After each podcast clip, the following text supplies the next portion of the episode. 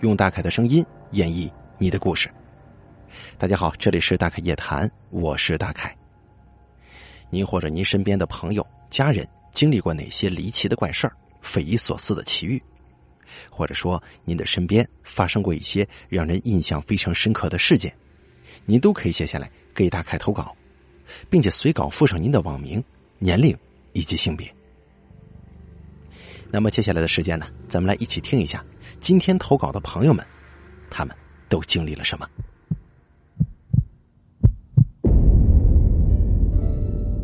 咱们先说第一位投稿的朋友，他的经历，他是这么说的：“他说，大凯哥你好，我是一名来自广西南宁的男生，你叫我小董就可以了。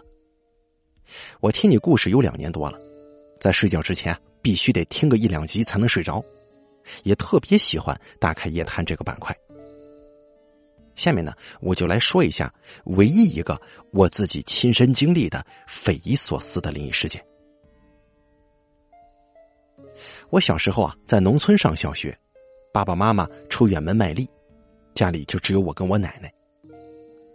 小时候胆子小啊，总是跟奶奶一块睡。在我五岁那年的一个暑假，同样也是跟奶奶一起睡。奶奶早上起得很早，五点钟鸡一叫就起床喂猪、喂鸡、喂狗了。这天奶奶还是跟往常一样早早起床，我还在床上睡懒觉。不过呢，我这人睡眠很浅，奶奶走出房门跟关门的声音我听的是一清二楚。但是过了不到十分钟，我听到一个脚步声慢慢的走到房间门口停住了。我以为是奶奶忘记拿什么东西了，回来拿呢。我也没想那么多。可是这会儿啊，奇怪的事情发生了。门被手指轻轻的敲响了，并且这个声音非常有规律。敲了有两分钟左右，我心想：门又没锁，奶奶干嘛不直接走进来呢？是不是怕吵醒我呀？不，他要是怕吵醒我，根本不可能敲门的，并且我奶奶也没有这样的习惯。还是说隔壁的小伙伴来找我玩来了？神经病吧！这大清早天还没大亮就来找我吗？我想骂他几句，并且告诉他门没锁。可就在这个时候，我身体突然就动弹不得了，话也说不出来。这应该就是所谓的鬼压床吧？我拼命的挣扎，但是一点作用都没有。就在这个时候，突然房门吱呀呀一声，开了一个缝。我迷迷糊糊的看到一个人头正在那盯着我，就是那种一动不动的盯着。我当时吓得想大声叫出来，可是就张不了嘴。而那个人头就盯着我看，大概有五分钟左右吧。他就把门缓缓的打开了。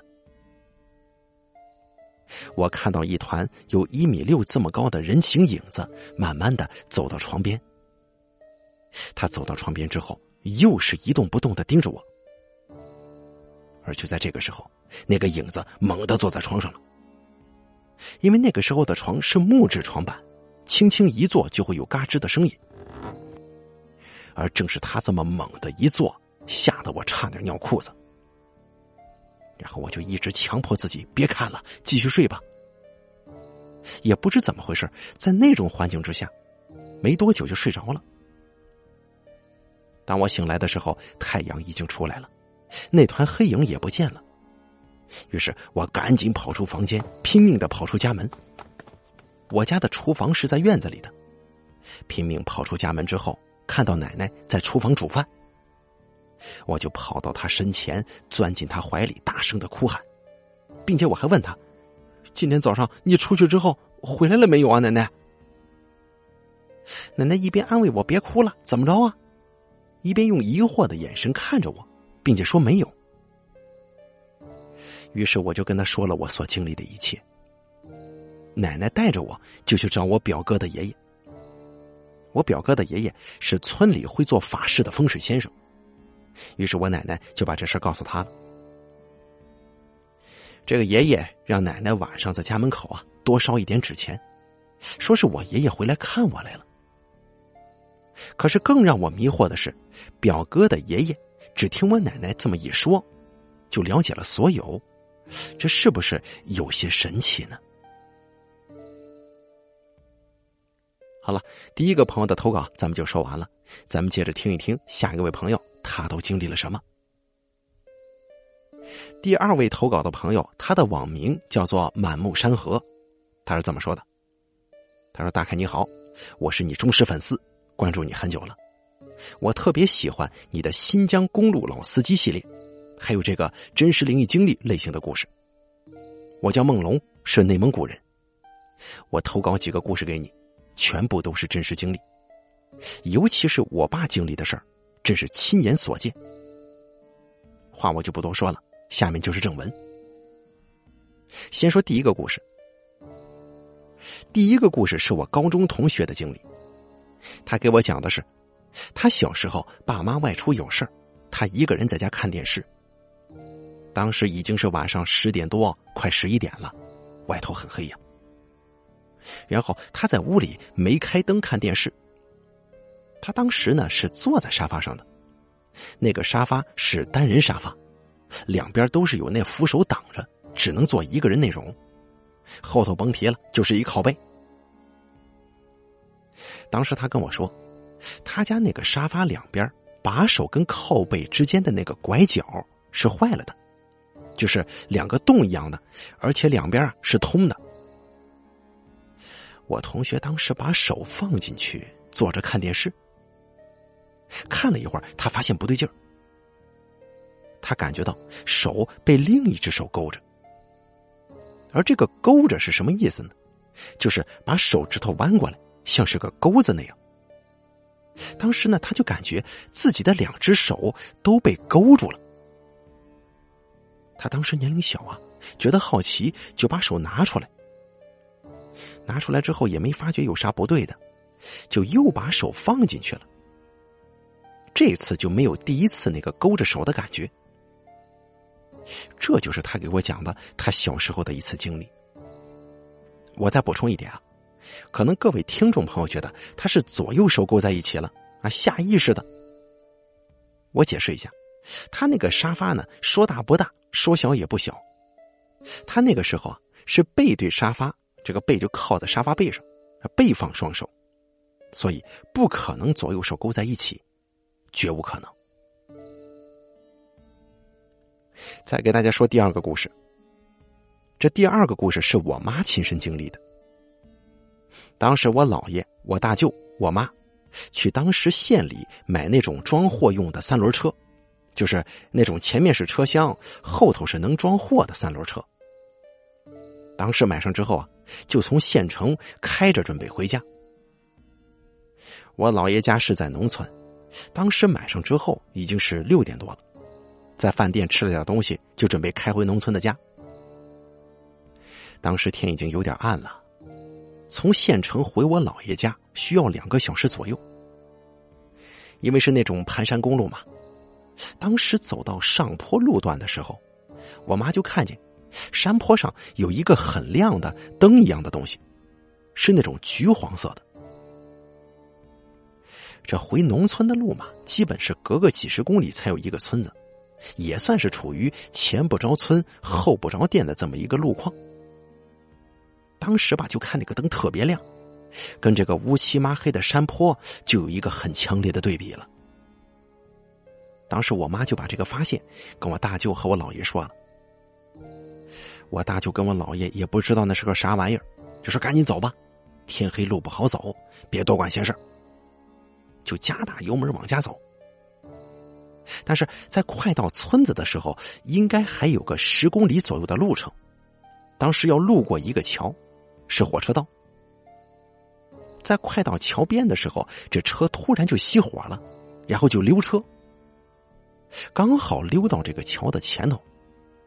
然后我大舅就一直点火，一直发动，可是发动不了。那会儿已经是晚上九点多了，我大舅就给卖车的那个人打电话，那个人就说：“看看是不是保险吹了。”我大舅检查之后说：“没有啊，好好的。”那个人就说：“我也不知道啊，你这是新车，能出啥问题啊？我大舅没办法，就让我姥爷把住方向盘，我妈跟大舅啊就在后头推车。刚好当时那个地方是一个凹字形的，就这个路况啊要先下坡再上坡，这坡度也不是很陡。我大舅就跟我妈说，用惯性把这车甩上那个坡去，然后就一起用力把车推了上去。刚好推着推着过了桥的这边，我大舅就说：“再打火试一次。”结果这车一打火就打着了，然后他们三个就赶紧离开车回了家。当天晚上，我妈做了个梦，梦到我姥姥了。我姥姥死了很多年了。当时我姥姥就在梦中对我妈说：“她就在这个桥下头给人家看看桥呢。”看到我妈他们开车路过，哟，这是买车了呀？买车干嘛呀？我妈就在梦里回答他：“就说娘啊，买回来准备收粮食用。”我妈还问他：“你怎么给人家看桥呢，娘啊？”我姥姥就说：“他每天闲的没事干，就找个营生打发打发时间。”后来呀，我妈就醒了。接下来我再说第三个故事。这第三个故事呢，就是我的故事了，是关于神家方面的。我们村呢有个习俗，就是过完年之后就要去一个庙里头敲锣打鼓。我也不知道那是什么庙什么仙，当时年龄小嘛，应该也就是上小学的时候。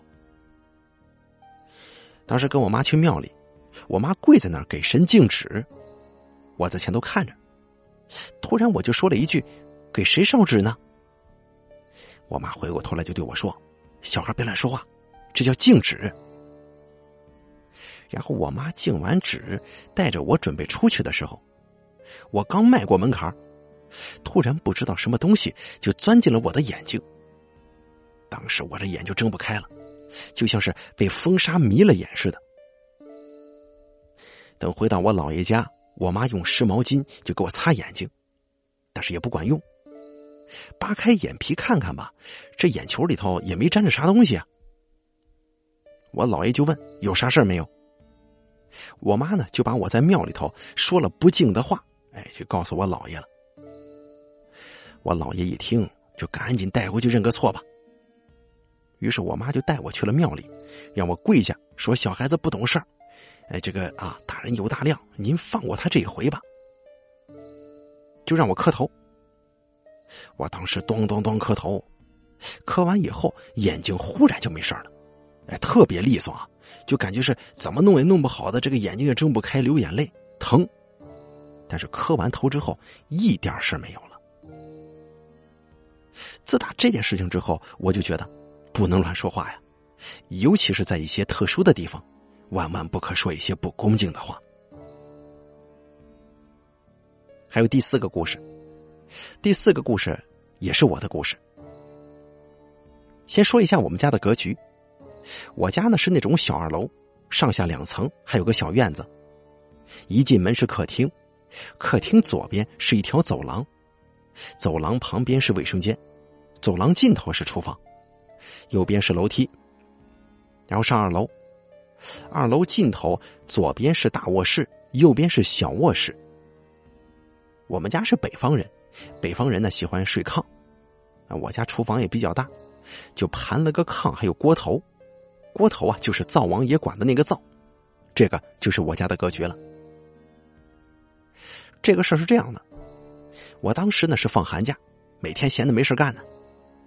我家那会儿有个大头电视，这个电视放在厨房，我晚上就用那个电视打那种光盘游戏。那天晚上我还是像往常一样的打游戏。我爸妈每天都是在二楼大卧室睡觉，他们睡觉都是喜欢关门，晚上我就打游戏。那会儿啊，应该是挺晚的时候了，当时厨房也没表，我也没有手机。那会儿我听到有人下楼的动静了，没有开门的声音。我听到这个下楼的脚步声从楼上下来，进入客厅，拐过来进了走廊，并且我还听到这个人说了一句：“这么晚了还玩呢？然后这个人就去了卫生间上厕所了，不过没有冲水的声音传来，就是他这一进厕所就啥动静都没了。我家厨房的门上有一块玻璃，我还趴在这个玻璃上看了看，外头黑漆漆的，什么也看不到。然后我就上炕睡觉了。第二天，我问我爸妈昨天有没有下来呀？他们说昨天晚上上到二楼睡觉之后就没再下来过。我一听怪害怕的，就把这事儿跟我父母说了。他们听了之后都说我听错了，以至于到现在。这个事儿我都解释不了，我不可能听错，因为我也不可能迷糊嘛。我在打游戏，并且还挺亢奋的。那个人下来之后，我是听到动静了，并且他还说了一句：“这么晚了还玩呢？”谁说的呀？还有第五个故事，这第五个故事是我爸爸经历的。我爷爷村子里头啊有座孤坟，已经好多年了。在我爷爷小时候就有，知道这孤坟来历的老人都已经去世了。听我爷爷说，他小时候每天晚上都能听到那座山上有人哭。那座山离村子也挺远，但就是能听到哭声，非常奇怪。那哭声是什么时候没的？是改革开放之后才停止的。我当时不信呢，每天晚上我还竖起耳朵听，也没听着。我爷爷家是养羊的，那时候我家里应该有两百多只羊。我爸呢年龄小啊，十七八岁，就是在家跟我爷爷放羊。有一天我爸放羊回来，爷爷就在门口卡住啊，数羊的个数，别丢了。可是数来数去呢，发现少了一只。当时我爸就说：“行，我上山去找。”我爷爷说：“饭做熟了，吃了饭再去吧。”我爸就应了。吃完饭之后，太阳已经下山了，那天还没黑透。那时候，我爸就拿着这个手电上山去找，就沿着回来的路一路找去。但是当时呢，我爷爷村啊有一个这个心照不宣的事儿，就是放羊的人一定不能去孤女坟在的那个山。我爸沿着来路没找到羊，就只能继续往里走。走着走着，就到了孤女坟在的山。当时天已经朦胧了，有点微微黑了。在孤女坟在的山跟另一座山的中间这个沟里头，找到了那只羊。只见这只羊腿断了，咱不知道他怎么弄的。没办法，我爸只能把那只羊背上来往家走。当时天都黑了，我爸用头和脖子夹着手电筒，就这么背着羊往回走。可是走着走着，我爸就觉得有点不对劲儿啊。总感觉后头有个人跟着他走，他能听到人走路脚磨地的声音。我爸当时吓坏了，就加快脚步。我爸这么一快走，后头那个人也加快了脚步。最后，我爸是用小跑的呀。我爸一跑，突然后头那个人就笑了一声。这会儿忍不了了，把羊一扔就往回跑。跑回去之后。跟我爷爷这么一说，我爷爷找了几个青壮年，拿着手电筒去找，就发现那羊在一个山坡上趴着，周围什么都没有。再给大家说第六个故事，这故事就比较恐怖了，也是我爸的经历，是他年轻的时候所经历的事儿。我爷爷的村子是在北村，北村往南呢，应该有六七百米就是南村。这个故事发生在冬天。这天，我爸去南村找朋友喝酒，喝到应该是十二点多快一点的时候，我爸说：“哟，不早了，该回家了。”我爸的朋友就说：“嗨，这么晚了，别回去了。”我爸说：“没事说完就骑着摩托准备回去。他发车开出了南村。当时我爸说：“喝多也不算多，就是稍微有点微醺。”我爸就骑着挺慢、挺慢的速度，慢慢的往回走。他也知道自己喝酒了，骑快了不行。走到两个村中间的时候，我爸就发现为啥这个车子越来越慢呢？就用力的拧油门给油。可是他发现两边的树不动。我爸定了定神，发现这摩托在原地打转。我爸直接油门撸到底，车还是不动。我爸就回头看呢，怎么回事啊？可这一回头，恐怖的事情发生了。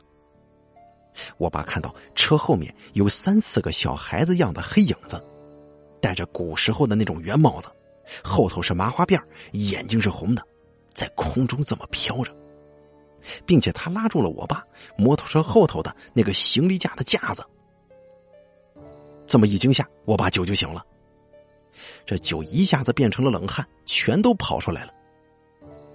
一看这个，我爸扔下摩托车就往回跑，回村子找了几个男的，再一起回去寻找摩托。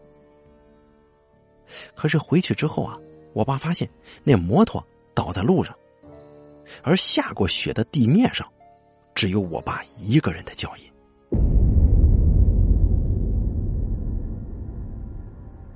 好了，今天投稿的朋友们，他们的经历咱们就全部说完了。